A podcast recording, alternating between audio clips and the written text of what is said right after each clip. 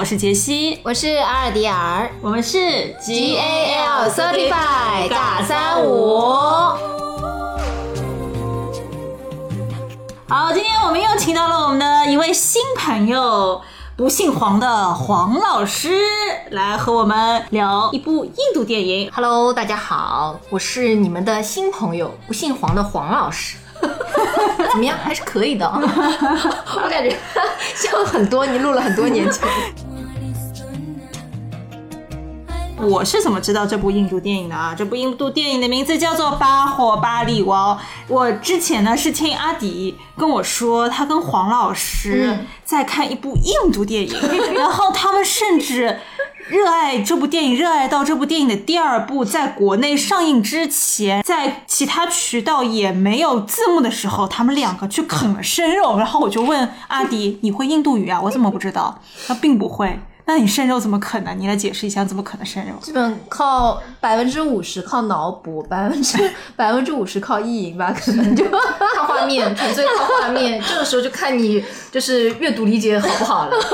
就是它其实画面的表现力也非常的强，嗯所以就它有的时候可能超越了那种语言的屏障。啊，理解理解啊，就没想到就是人的发展可能是不需要语言的，你知道吗？我我我我觉得突然震惊，我觉得一部好的电影的话，它更多比起单纯的语言，它更多的是镜头语言。嗯，就是说它可以用镜头去表现它很多想要表达的东西，而不是台词。当然台词也很重要啦。我为什么会知道这部作品是黄老师先安利的我？就有一天我百无聊赖的时候，然后黄老师突然丢了一个视频给我，然后一打开它是一个 cut，然后里面就是有一个。印度的大胡子男人，因为我在过去其实对于 印度的电影，然后 呃印象当中的话比较多的是，比如说宝莱坞，还有什么三傻，还有就比如说是一些载歌载舞或者是色彩饱和度比较高的一些画面和就是宗教的一些文化会比较多一点的这种感觉。但是我其实一直都没有去看过认认真真看过一部印度电影，直到。黄老师他安利了我这部片子，然后其实一开始我也只抱着猎奇的态度去看了一下 cut，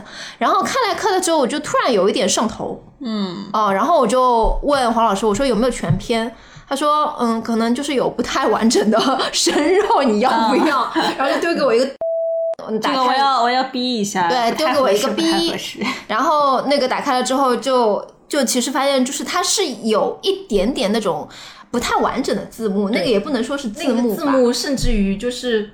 机翻的吧，对的，机翻的，机翻的很厉害，还有缺失的部分，对，然后就是甚至有一些不通顺。《八号巴利王》它二是在那个电影院上映，我知道，因为我是去电影院看的二，然后我再反过来看的一。那第一有在国内上映过吗？一的话，我记得我我们不是在电影院看，所以我不知道国内的时候好像就算上映，可能也错过档期了，因为一就是我当时看的时候。它已经是就比如说像 IPTV 啊，或者是可能就是网站上的，嗯、它已经是上网站了。对，我记得我们家的那个机顶盒也也有的看，嗯、然后我还强行安利我爸妈看了一次，啊、就是对，而且我们我当时跟黄老师看的时候是只放了第一部，第二部还完全没有出来。因为我个人会比较倾向第二部嘛，但是当时第一部的时候，我们已经觉得很有意思，就非常期待第二部什么时候放。如果放的话，一定要去电影院看。但是《巴霍巴利》在那个国内人气不是特别高。呃，票房也一般，应该在国内的话、嗯，就是知道的人知道，然后不知道的人就是完全不出圈。我觉得，对。但是他在印度绝对是一个非常非常非常响亮的名字，而且在世界的这个电影史上也是给、嗯、呃印度电影就是添上了非常浓重的一笔色彩嘛，尤其在某些特别的国家。啊，就是比如像日本，哦，他们就特别特别特别 疯狂的热爱这部电影，还有专门组织那种打 call 场，对，就是一堆人去线、嗯、呃线下电影院，然后可能拿一些荧光棒、手灯什么的，嗯、然后一边看一边一边打 call。就《巴霍巴黎》这个片子，这个 IP，包括它的情节哦，嗯、对于国内的观众来讲，就是很两极分化的，嗯，因为。大家对于印度电影不是一直都会讲吗？是神剧，就是它会有一种很多很违反物理的牛顿棺材板摁不住的那种。我看到很多弹幕都会说，就说哎，牛顿的棺材板又按不住了，因为这当中有很多的情节，因为它其实这个作品是比较偏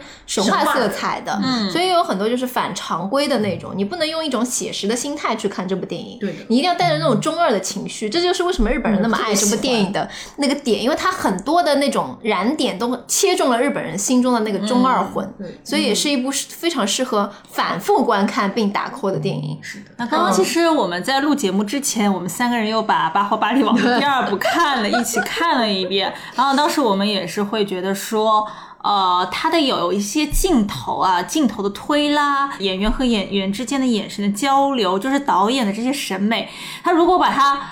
换成一个动画片，就是日本的动漫，也是完全 OK 的合理的。对就是我我我比较想听他日语吹替版，我想听日语配音版，我觉得一定非常契合。我不知道为什么，我就觉得那个台词就是完全可以立刻改成日文，没有任何的换成问题。日文一点都不违和，对甚至换成日文歌词让他唱的话，没有违和感的。就是《八号巴黎王》出来的时候就，啊索林王，呼罗你的，就是这种感觉，就是这种感觉。完美的，然后甚至于最后的时候，我不是还说他是海贼王的吗？对就是国它里的低落，它里面有很多那种我们不能说装酷吧，就 g a g o k 那种，就是 point，、就是一些角色非常帅气的部哎，分。以后说日文的时候翻译一下，我前面说了句上海话，，我说装酷了呀，我说就是那种耍帅装酷的，就是只有在动漫里面看起来才不违和，你在现实你要演出来会觉得很尴尬的地方，但是在它这个里面就是觉得很自然，刚刚好就是。看这个片子，你不能带着一个非常冷静的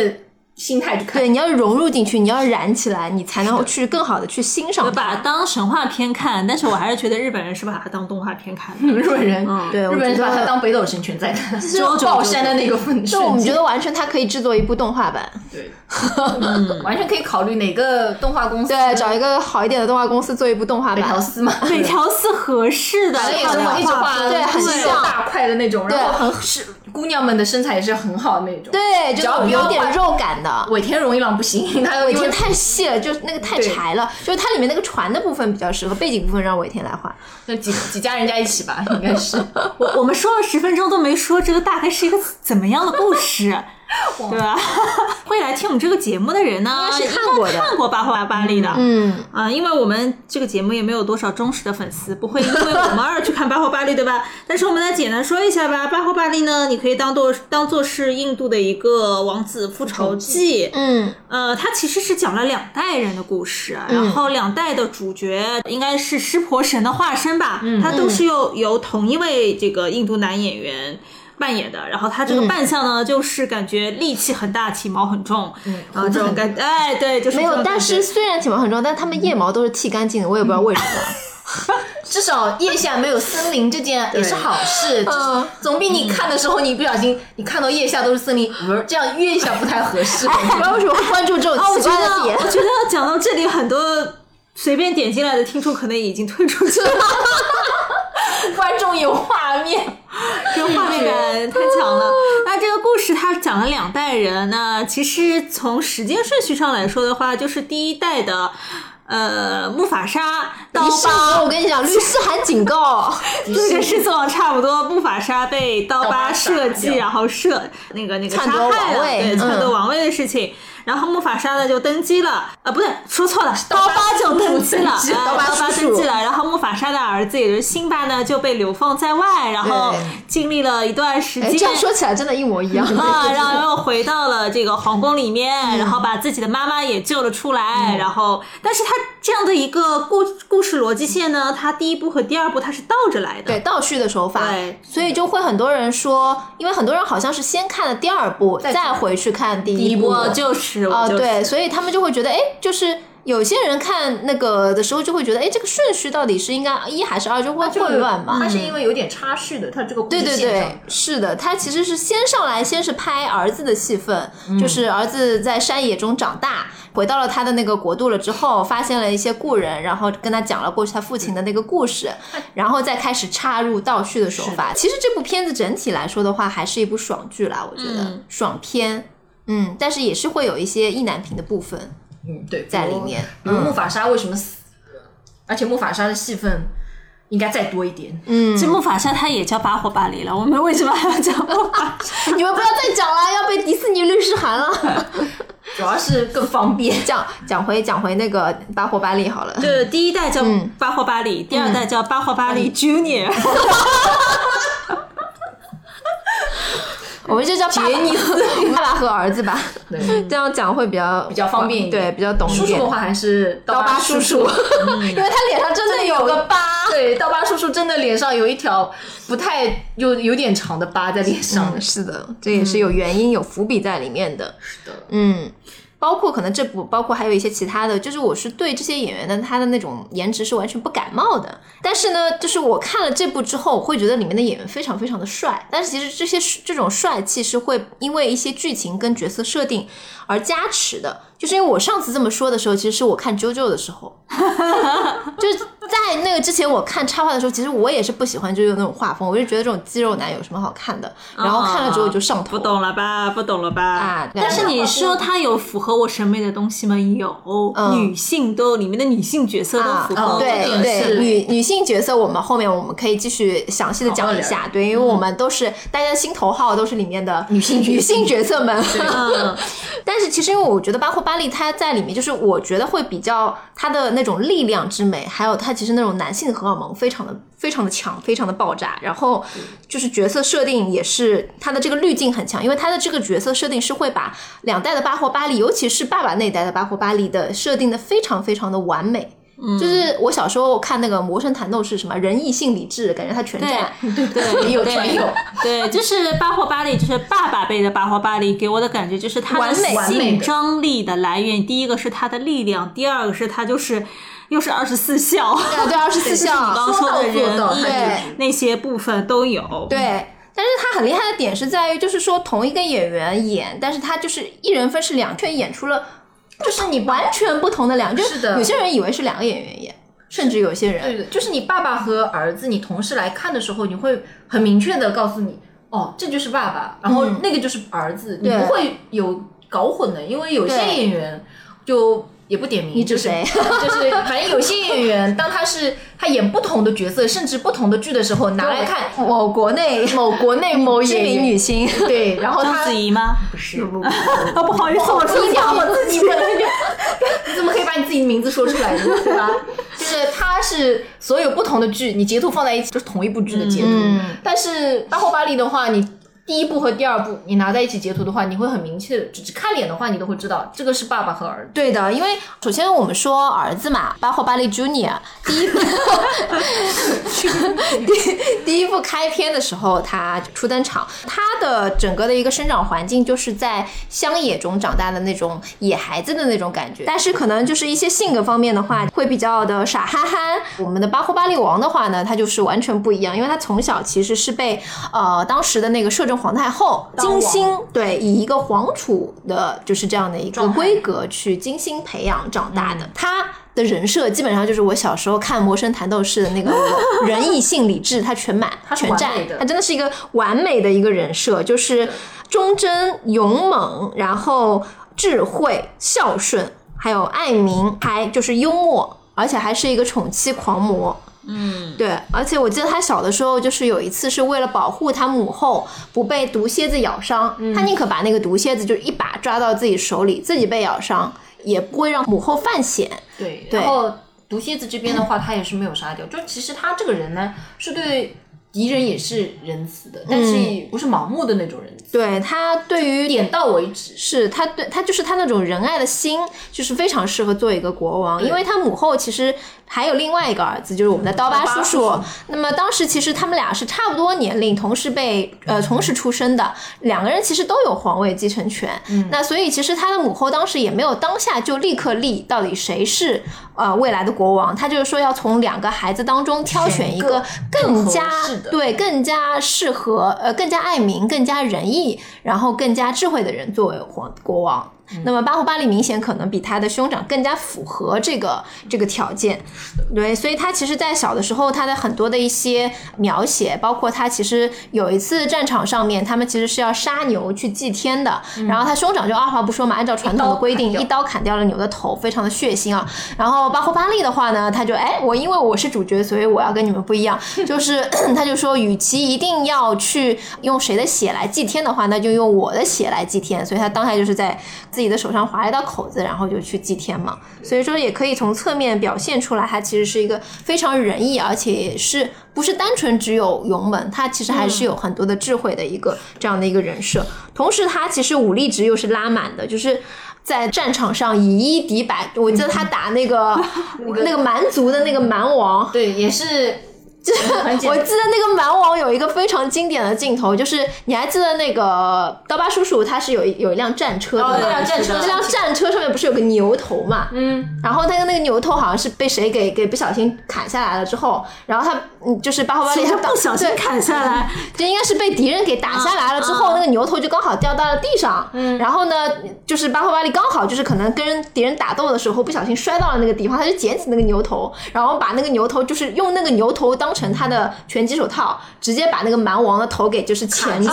然后一路拖，是的，拖拖回去。因为是我记忆这么深刻，我又看了一遍。哦，是包子的头，是那个金的，然后是豹头是吗？它还有一个背景，就是说，因为当时太后就说，因为现在大敌来犯，那么我们必须正面迎战。同时，因为我们这这两位皇子也是他们考验他们的时候，嗯，然后当时他那个刀疤叔叔的爸爸也是一个就是奸臣啊，对吧？就是也是一个处心积。虑的人，他当时就提了这样的一个建议，就是说，那谁拿下敌人的首级，谁就可以当真正的皇帝。所以当时刀疤叔叔就听信了这句话，他非常处心积虑的要拿下对方的人头。所以在这点上，他就是不择手段，他会牺牲一些奴隶的性命，或者说自己国家臣民的性命。因为当时是这样子，蛮王他们那边是拿就普通的平民做挡箭牌，全部挡在前面，然后你们要杀我可以啊，先把你们平民杀掉，先杀了你们刀疤叔叔。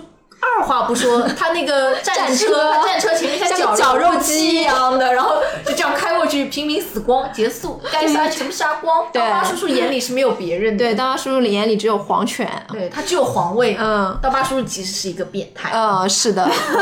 但是巴霍巴利就不一样，对吧？对吧？然后他就是先派士兵救下了那些奴隶，用一些智慧想办法救下那些奴隶，然后再去打败敌人。所以这一点也是他比较得民心的一个非常重要的点。మమతల తల్లి.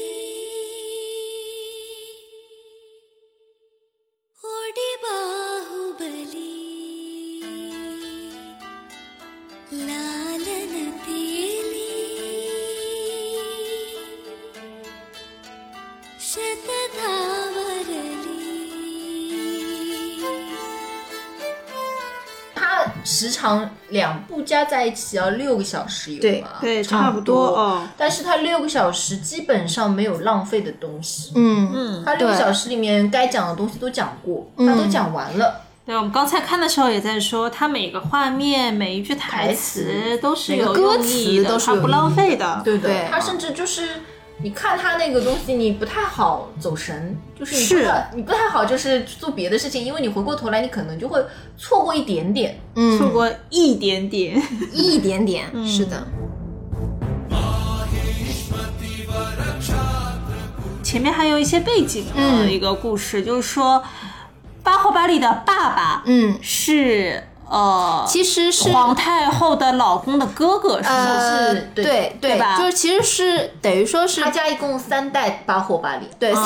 其实第一 代面还有一个，对，前面是零代，对，零代初代初号机是这样子，初号机是没有 没有出现过，初号机没有出现过，没有有个画，有一幅画，对，他只出现了一幅画，然后长得一模一样，对，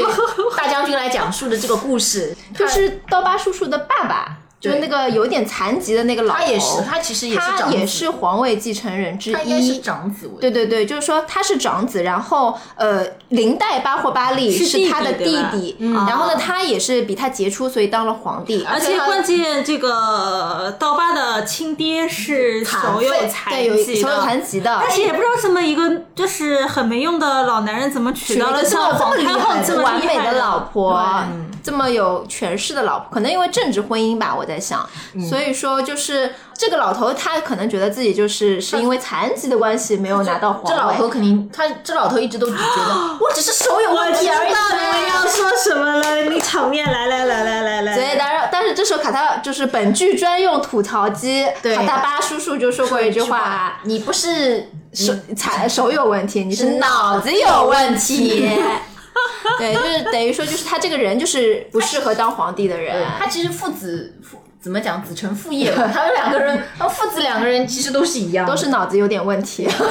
对，他 其实神话剧里面就会讲。会很讲究血脉的关系，这个就是我们现在说起来叫基因，其实它神话剧里就是血脉，就是老鼠的儿子会打洞，就是巴霍巴利的儿子还是巴霍巴利，对，就长得一模一样的脸，同一个演员，就可能就是转世，甚至怀疑，嗯，对，可能都是神大大力神降临吧，因为巴霍巴利这个名字在印度里面就是大力神的意思，而且他们家也很奇怪，嗯，就是。初代零号机的巴霍巴利也是没赶上自己儿子的出生，对，然后就死掉了，然后这局他就没有出现过，然 后很担心巴霍巴利 Junior 的儿子，对啊，就可能也也会出现一个因果循环，不 要生儿子了，考虑一下生女儿吧。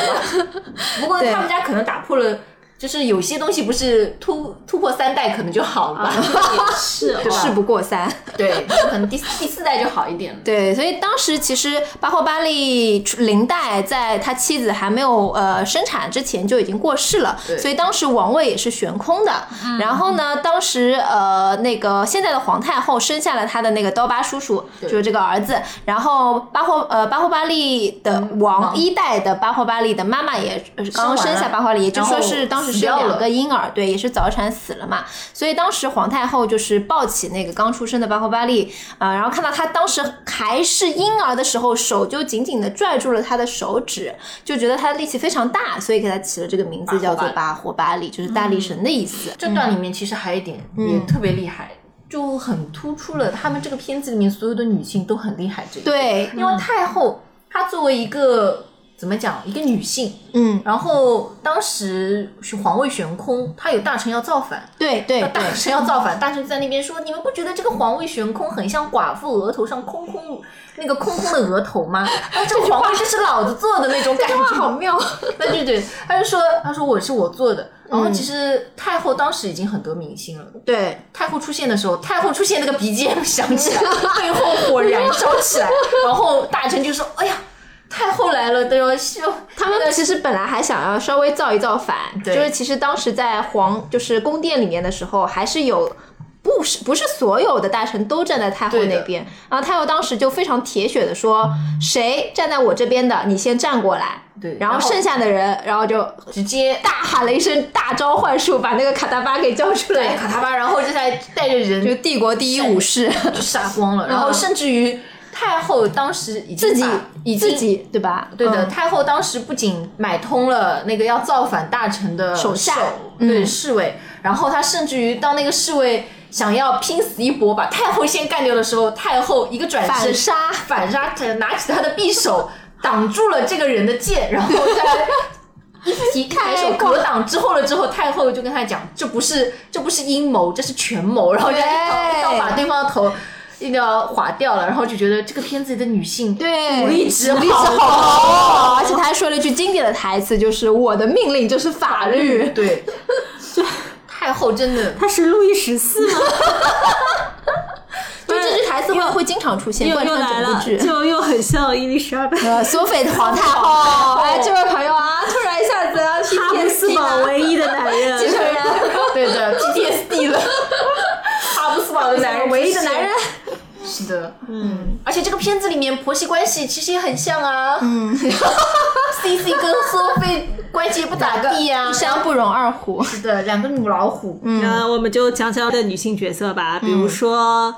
Junior 巴霍巴利的妈。先聊一聊，嗯，这个父母爱情是我们三个人可能最喜欢的部分吧，就是在人物关系当中，嗯，是的。然后我其实本来是想先跟大家聊一个名场面的，刚刚两位聊的那么嗨，其实我最喜欢的名场面还是父母。踩在肩膀上的那个，就是他们要跟着他回国回国的那个。上船是单纯上船的意思啊，没有那个别的养生意义啊，就是一一艘船，对，就是一艘船，天鹅船会飞的那种。嗯，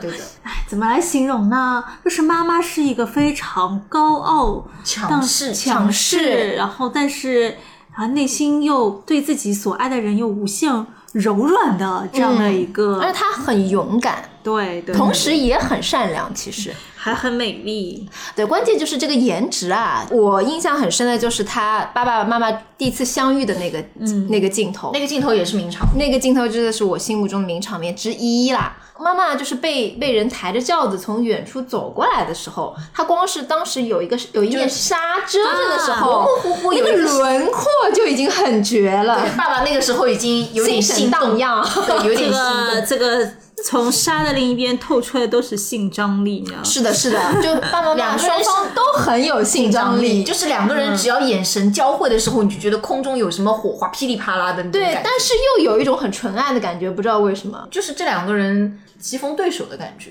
对，它主要是棋逢对手，不是是强强，就是那个叫什么 CP 当中我最吃的那一种强强，嗯，那个有有一个词可以表达，叫什么？不是玉桥，不懂你们这种什么用 CP 来形容，我一下子就不懂了。不是不是不是，前面前一秒还是对 A 对 A 哦对对对。对 A A 和 A 的是一对 A 吗？不是，一对 A 是一般性通常会有就是比较偏 A O 里面那种感，就通常会有比较攻或者比较受的那种。你们不要把这首同人世界的术语带到这个父母爱情里面来，好吗？不是我我不是说同人世界，我的意思是说在那个人设里面的话，对呃就是一个恋爱。关系当中的话，可能会有强弱嘛，但是我可能会更喜欢强对强的这种感觉，就就是互强强势的两方会更有更带感，更有看。但是他们这种强势和强势之间不是纯粹打架或者吵架那种，对，而而是互相欣赏，就是两个人在智慧上或者是在武力值上都是那种很旗鼓相当的那种，对，所以也造成了公主和太后是 C C 和索菲，就是因为公主也是非常强势，我感觉。公主其实就是太后的另外一个自己，对，就很像年轻版的太后，不管是对，不管是在对人对事，还是就可能在呃。就是一些就是政治政治的一个一些看法上面，其实他们俩的看法是一致的，只不过就是双方都很强势，站在不同的立场上。他们俩如果有机会好好坐下来，其实是可以成为朋友的，解开这个 解开这个误会，应该是好朋友。对，因为很好，对，因为我感觉他们三观非常的接近。是的，没有刀疤叔叔的话，这个世界就是美好的。嗯，和刀疤叔叔和他的爸爸如果不存在的话，这个剧也不用演了。对，为什么我会对这部剧那么的上头？每年都要拿拿出来反复看七八遍，就是因为那个场景对我来说实在是太太经典了。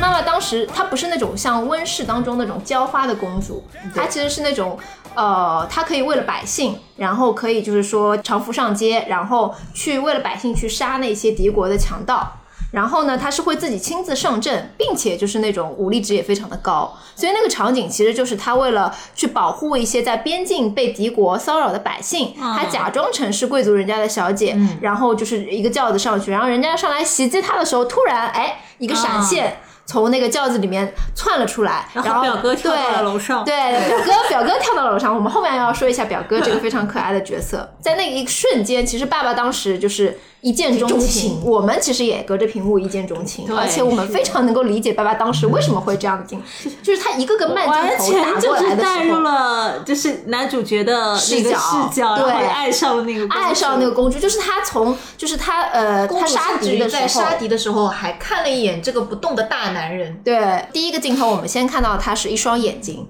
就是他一把刀从把纱割开，割割开，然后他的那个眼睛，我靠，那个那个双眸嘛，一下就是从沙的后面露出来，然后再是下一个镜头，又是一把刀把沙割开，是他的嘴唇露出来，就是那种非常有性张力的那种嘴唇，上面还有鼻环。对对然后我们明白了，我们懂了爸爸的心情。对，，然后下一秒整张脸出来的时候，就是倒吸一口冷气。好看。就是我的身边有无数台鼓风机在推着我的内心啊。对，就是 hold 住了这 这么多鼓风机。对，而且它还是一个死亡配色。它其实当时芭比粉穿口红也是死亡芭比粉，然后衣服也是那种饱和度很强的粉色，对，就是那种很传统。的印度的对古装剧里面会出现的那种粉，对而且身上又带了很多金饰。然后我们的心其实也是跟爸爸一样，就是爸爸在看到他了之后，然后就开始心神荡漾，对然后打架也不好好打，对卡塔巴叔叔差点，嗯，那也不是不好好打，还是打的很好的。就是可能走了一下神，然后再再心里没有别人了。对，就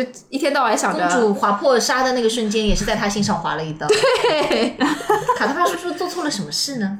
卡达爸爸叔叔什么事情都没做，他接下来要做的就是撮合他们俩。当红娘，对，所以其实这个妈妈的这个演员，我后面也去查了一下，就是叫安努舒卡嘛，她其实也是南印度片酬最高的女演员之一。而且其实和爸爸的这个演员之前也是有合作过一些其他的那种，就是他们应该是一直有合作过对对的对对对熟人。，所以我就还蛮喜欢妈妈的这个演员以及他们初次相遇的这个场景啊、叫提婆西娜公主，明说了半天名字都没有说出来，因为这印度片里面的名字实在是太难说了。我刚拗口了就比如说那个刀疤叫什么？叫巴拉拉德巴拉德瓦。嗯，巴拉德瓦嘛，对，哦谁记得住啊？没有人记得住，只能记得他叫刀疤叔叔。对，他们就每一个人讲出来的时候，都会觉得我是在念什么佛经吗？就是巴里巴里巴里巴红巴里还有音乐，音乐特别洗脑。跳了起来。就是因为其实妈妈，呃，就是这个提婆西娜公主，也是我在这部剧里面最喜欢的一个角色之一。他这个角色有点很厉害，嗯，他就是二十五年被关在那个广场上面，对，吹日晒，对，然后接下来意志力嗯也非他常的的意志力也非常的厉害，他就一直是风吹日晒。他哪怕他当时是看到刀疤叔叔对着逃走的太后射了一箭，太后摔进了。抱着他的儿子摔进了河里，不见了。嗯他也他是相相信他的儿子他的儿子是回来，有朝一日回得来的。嗯就每天都在广场上捡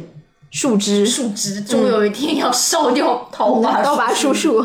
为她的老公复仇，是的，复仇女神，她的确是的。她很像复仇女神。而且刚才我们也发现了一个电影里的细节，就是第一代的那个剧情，太后抱着婴儿逃走的时候，嗯然后那个公主身上穿的衣服，她二十五年之后还是穿的那套衣服，嗯，而且是褪色了的。是的，细节上面他们都是做的很好的。对对对对嗯对，就是你看这个服装，就会能，你刚才看她打扮，你是能相信的。这个公主是二十五年在这个广场上面是没有一分钟有遮有人给她遮风挡雨的。其实我我在看第一部的时候，因为第一部大家一上来都是会被另外一位女演员所吸引目光嘛，这个我们待会儿可以说一下。然后可能看到妈妈的这个形象的话，就大家第一眼就是，我记得她有镜头，天雷打下来之后，突然照亮了她的脸，然后当时她脸上其实是被太阳暴晒了之后，有很多的那种很斑驳，对的其实是有点吓人的。那、那时候其实也是看得出这是特效化妆啦，就觉得这是一个有故事的角色，但只是没想到会这么绝。就是我在看第一部的时候，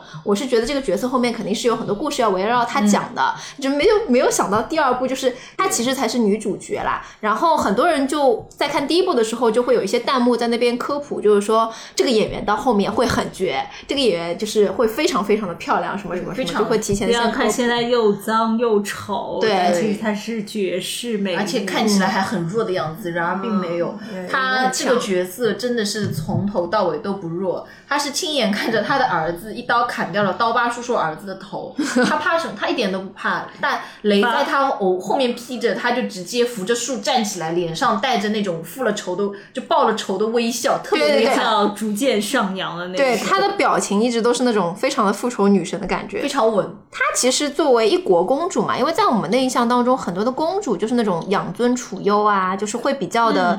温室娇像表花哥那。样，哎，怎么回事？你不要黑表哥，表哥也不是这样子的。表哥也是浇花，表哥 表哥可能跟公主比起来，确实是一朵娇花，但是她其实没有那种就是那种公主那种柔弱的那种娇弱的那种感觉，她其实反而是非常的，就是就这部片子里面勇敢，而且又同时也是兼具智慧，因为她是作为一个皇室嘛，就是我们在印象当中，公主在童话里面就是。嫁给王子就好了。但其实她在里面告诉我们，公主她其实是要守护她的臣民，她作为皇室的成员，她的职责是要保护她的百姓不受外敌的侵扰。她同时还是有霸气和勇敢，做在她的品质里面的。但是同时，对于她的老公，她是有非常那种柔情。我觉得一个比较突出的一个品质是，她有一个非常不屈服的自尊。这个在她跟婆媳关系当中体现的淋漓尽致。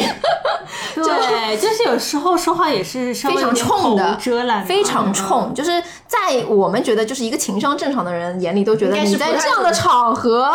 在你老公的面前，在你老公的亲戚朋友数百名皇亲国戚旁 对，见着太合适。就说出这样的话合适吗？但是他还是会说，而且他们其实，在没有见面之前就已经隔空对骂过了嘛，对就互相寄信辱骂对方，哎，不是说辱骂，就已经是反正互相给对友好的问，对 对，友好的问候对方。就其实一开始太后是想要让她嫁给刀疤叔叔的，对，所以就刀疤叔叔先开了口，刀疤叔对叔刀疤叔叔有了一个阴谋。其实刀疤叔叔是知道巴霍巴利对公主有意思，他就嗯说，既然他有意思，他的东西我就一定要。对，然后刀刀疤叔叔就而且也不亏，对吧？对有过的不亏。对刀疤叔叔个美人觉得这是一个双赢。如果我是的后来他发现我这美人搞不到手，我还可以搞到皇位我位，可以把皇位搞到手，可以二选一，幸福二选一。是的哪个都不错。在当时，刀疤叔叔向太后提出他想要跟公主求亲的时候，呃，我们巴霍巴利的国家跟公主的国家相比较来，就有点像是一个强大的国家和它的附属国的这种感觉。所以就是等于说，这个附属国的皇室看上你向你求亲，是你莫高就是至大的荣耀，你应该就是欢欣喜地的马上答应马上答应，立刻过来对来接受这个。但是公主她不是，她反而就是寄了一封信，然后还把自己的配件送。对，就意思就是说你，你儿子，我们家的我们国家的母猪都不会嫁给你们你的儿子，所以导致了。种下了婆媳关系日后的恶果，这个也是一个我觉得一个比较重要的伏笔吧。但是他其实当时那个太后因为知道，呃，因为受到了他莫大的这样的一个侮辱嘛，所以就下令让巴霍巴利把他抓回来。这个其实也是刀疤叔叔的阴谋之一啦。后来巴霍巴利得知了消息之后呢，也告诉了公主。那么公主当时其实知道这件事情之后，她说了一句我觉得非常经典的台词，她就说：“作为勇士，你赢得了我的心。”我会心甘情愿的跟你走，但是如果要我舍弃尊严作为俘虏的话，我绝不同意。也就是说，他其实是不畏强权，公主其实是很看重自尊的。对，在他的心里就是黑是黑，白是白。而且我不是你的附属品。对我不是你任何人的附属品。其实她的那个思维方式是非常的不古印度的，应该是比较现代的想法。，对，就是是的其，实她这个片子里面，其他的女性角色也是这样的想法，包括儿子的，就包括阿兰迪卡，就是第一部的女主角。嗯第一部的女主角也相当于有一点这个想法的。嗯，到最后，男主就是跟她这样子有了这么一点关系的时候，嗯他还是想要自己去把任务完成。对，而不是说我有就是有对你帮我去完成任务啊，是不是？或者是说我我展现了我柔弱的一面，他其实还是到后面男主救了、再救了他一次，他还是要跟男主一起去完成任务的。对对对，非常的强势。嗯，然后我记得我我对于那个公主还有一个非常经典的桥段，就是他们当时呃，等于说巴霍巴利他的将军职位被撤了之后，就其实他们家是没有权势了。然后他有一次在觐见朝堂的时候啊，是去神庙里面进香的时候，啊被当时就是另外一个奸臣，奸臣呢就是说奸臣他下了一道命令，因为他看到这个公主来进香嘛，他只要想要卡她的油，然后他就下了一道命令说，所有的女性都往右边的台阶。呃，走上来，排成一列走上来，公主也不例外。公主本来应该他们应该是走那个附中间的就是贵族专用道嘛，但是不让她走，好，她就跟普通的那个平民百姓一起走。然后呢，那个将军就做了一件事情，他就站在那个那个一排成一字列的那个通道的尽头，上来一个女性，他就就吃人家的从头摸到尾去摸人家的啊，对吧？就身体。然后公主呢也知道他的这个嘴脸了，因为她其实最终的目的就是说，她指指了一下他，对，不他就跟他说下下一个就是你。然后到公主的时候呢，她也是的，刚准备伸手的时候，公主就掏出了这个奸臣腰间的那个佩剑，直接把他的手指给割下来。然后这一幕我就觉得，我靠，是真的勇，勇是真的勇。对然后这个大臣其实是当时的一个就顶替她老公位置的一个将军。嘛，但虽然没有什么能耐啊，然后他就被告上了，被告上了法庭，也不是法庭吧，就是那个被就是他们上了审判席，然后皇室审判席就是没有做任何的证词，他就被铐上了锁链。然后当时呢，她的老公也就是巴霍巴利也赶过来，呃，非常的英勇。然后当时还有那个鼓风机吹的非常的厉害，像特别特别可怕，就带着怒火。对对对，他的确就是带着怒火出现，带着怒火，因为他知道这件事情。然后他一上来就问，他说他就问公主说发生了什么事情。然后公主就把刚刚的那一幕告诉了他。然后巴霍巴利当时就说出了一句让我也觉得我靠的话，就是他说你做错了一件事情。他说什么事情？就是嗯，对于这样的人，你不应该砍他的手指，而是应该砍头。然后话音刚落，直接就把那个大臣的头给砍下来。哇塞，你知道吗？他很想吐槽，就是像印度神剧啊，就是印度这样子的剧，嗯嗯，如何去辨识谁是主角，就看鼓风机往哪里吹。是的。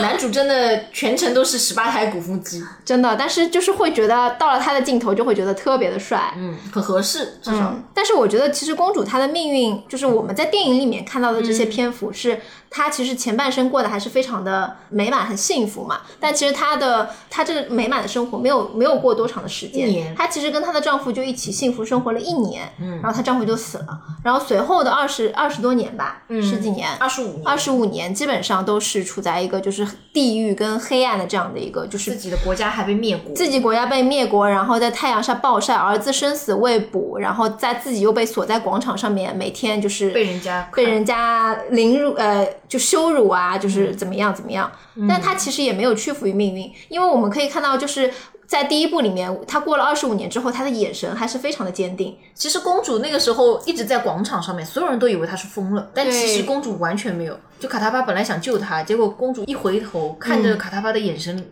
里面还是熊熊燃烧着复仇的火焰。其实当时那个镜头我有被吓到，我也被吓到。嗯，其实那个瞬间是。第一次真正意义上的看清楚了妈妈妈妈长什么样，因为她之前一一直是用她的长发，就是有点苍白的长发去遮住了她的脸，就几乎看不到她正脸，对她长不出来。但是你可以感觉到她其实脸上是有很多斑驳的，就是那种坑坑洼洼的暴晒啊，这样暴晒。对，所以就其实是感觉到她的整体是被折磨了二十五年，折磨成这个样子的。但是没有想到，我看了第二部会这么 的香。没有想到妈妈居然这么好，这么角色。其实妈妈那个演员，就刚刚我们有提到说，爸爸这个演员他演儿子和演爸爸的时候，整个气质也是不一样的。但妈妈这个演员，她在第一部和第二部，她的身体语言的那个表现是不一样的。嗯，但是当她被日晒雨淋二十五年，被囚禁在那里之后，她是有一点点。佝偻的，对，就是如果你会发现，但是她当她还是一个高贵的公主的时候，她那腰板可直了，对，所以她，我觉得这个才是演员，他要根据这个角色他的不同的场景，要才会有真实感，而不是就刚刚你们说的某些演员演什么都一样，就是明明需要扮丑的时候，他还是你割舍不掉自己的这个呃对自己颜值的这个包袱，对。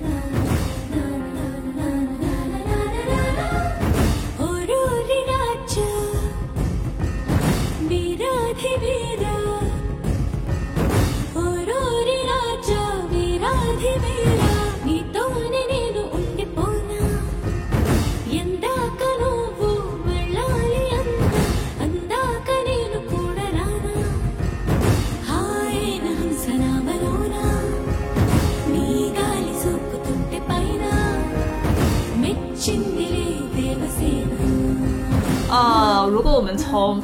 合法的渠道、合理的渠道去看的话，哎，或者 B 站的看的话，其实有一些场景是被删掉的。嗯，比如说第一部当中，巴霍巴利 Junior 去把那个凌驾扛起来那段，那段也是削掉的。啊，对，就是觉得第一部删掉的有些片段。有点可惜，嗯，它其实破坏了第一部故事线的完整，因为第一部其实有些东西不太合适去删，第一部能删的东西也不多。对，其实第一部它是一个铺垫，就是它把有很多的一个背景，呃去介绍给我们，然后他为了引出第二部的一些高潮的剧情，其实他第一部铺了很多的内容在里面。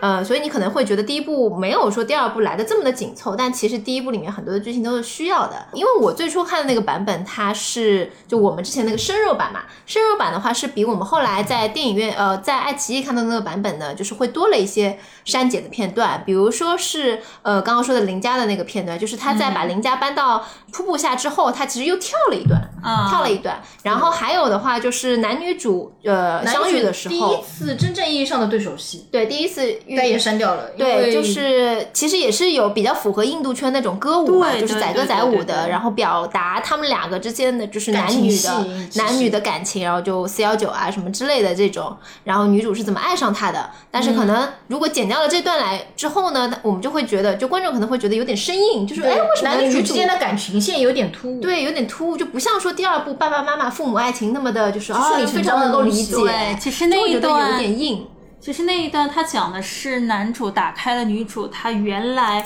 作为女战士的那个那个心门，对。对。就从女性的角度解放开来了，就他本来是包括外。表外表，包括性方面的，它其实是我觉得是当中有一些隐喻的，嗯。嗯，然后除了这个之外，还其实还有一段，应该是后面出 DVD 的时候加的，加的。就是我那天在看啊 DVD 版的时候，其实我发现多了一个片段，就是你们还记得，就是他们在。两个人敞开心扉了之后，女主其实是给他下了药，然后把他弄晕了，嗯，然后他就出去就是跟要去完成他的任务，然后遇到了一堆士兵，可能那些士兵就是想要来围攻他们嘛，然后这时候男主其实出来救了他，救了他之后，两个人其实呃要一起逃出去，男主不是说我来帮你完成任务嘛，嗯，然后其实我们看爱奇艺的部分，就是下一秒就是已经到达他们那个在战场战场上，其实当中还有一段，就是他们在说完这句话了之后，后面又来了很大的一堆追兵，就是说他们是刚刚杀的那些敌兵惊扰了呢他们整个一个军团，嗯，然后其实数量非常之庞大。那么当时他们所处处在的那个地形其实是一个雪山，我不知道大家还记得吧？当时我就一直在说，这个雪山这个地形啊很突兀，跟这个电影、嗯跟这个地势都不太符合。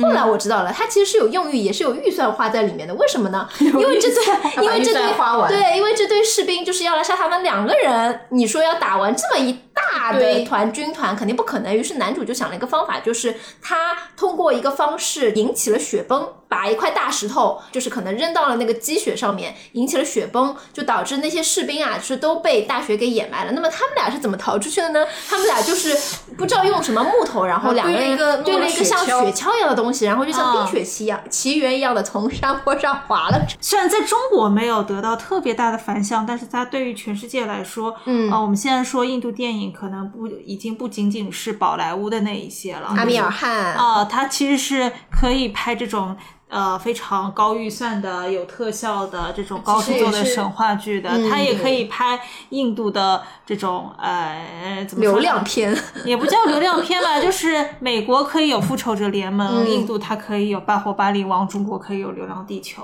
它很多的东西都是后期的，大的场面几乎都是都是对对对，所以我们也不要说什么印度它是怎么一个穷酸的国家，它是都只有恒河恒河水，只有那个流用的干净又卫生、这些东西。这对它这部的制作费高达一千一点，一亿七千万。反正就是美元、人民币，人人民币。一一亿七千万，但对于他们来，说，已经还蛮厉害了。必巨款，其实对对对，嗯，是的。算是全印度投资最高的史诗类的这个剧作吧，应该是但是。我觉得它除了特效之外，它就是印度的这个导演的他的审美和想象力才是这部电影最点睛的部分吧。然后它很多其实我们看起来像魔法和神话的部分，我们刚刚在重看第二部时候也会说，它其实是在表达演员这个角色之间的内心戏、内心的交流，是一种想象。它不一定说是在他们那个时候真的用了魔法，而是我我和你之间的一个情感上面的一个对抽象嗯的一个另外一个世界。嗯，他整个的一个情绪吧。这边想要推一下他们的电影原声带，就其实因为这部电影的成功，他们的电影原声带 BGM 是有非常非常大的一个功劳的，对对对对因为他这部史诗的剧作，他的音乐也它的音乐一响起了之后，他的那个史诗感就出来了。他那个歌词其实也是在配合电影情节对去讲一些。人物角色没有讲出来的那些故事，嗯大家如果去看电影的话，其实搭配音乐的话，不会觉得音乐是多余的。嗯，我觉得就是第二部的开头的那个 opening。它的这个 opening 的开头动画我非常的喜欢，它是以一个那种就是人物手办或者说动画雕塑的一个方式，去把第一部的一些经典的场景进行了一个还原，同时它配了一个非常有史诗感的一个 BGM，叫 Oka Pa 呃 Oka Plana Oka 啊，你 Plana。不会印印度语嗯就用就待会儿你可以帮我用那个 AI 稍微配一下，然后 他不是说什么做一些前情提要什么的，他就是通过这样的一种简单的这种方式，很快的帮我们回顾了第一部的一些剧情。呃，我是听有人说他应该本子是原创的，但是他借用了一些神话的这种设定在里面。嗯对对，他应该肯定是有一个人物形象的参考的。对，嗯是的。那今天就先聊到这里吧。然后我们最近这个节目就更新的频率不是很高，大家见谅啊，我们会努力更新的。然后下次想听我们聊什么，其实我们已经有备案了，叫中文版《罗密欧朱丽叶》。我们的黄老师也会加入我们的吐槽大军是。的，如果我买到了票的话，我就会加入这个大军。对，如果有兴趣的朋友们，欢迎订阅我们的节目。好，那我们就先聊到这儿啦，先拜拜了。我也不知道怎么，你这个收尾那 我就跟，黄老师一起跟大家说拜拜吧，我闭嘴了，拜拜。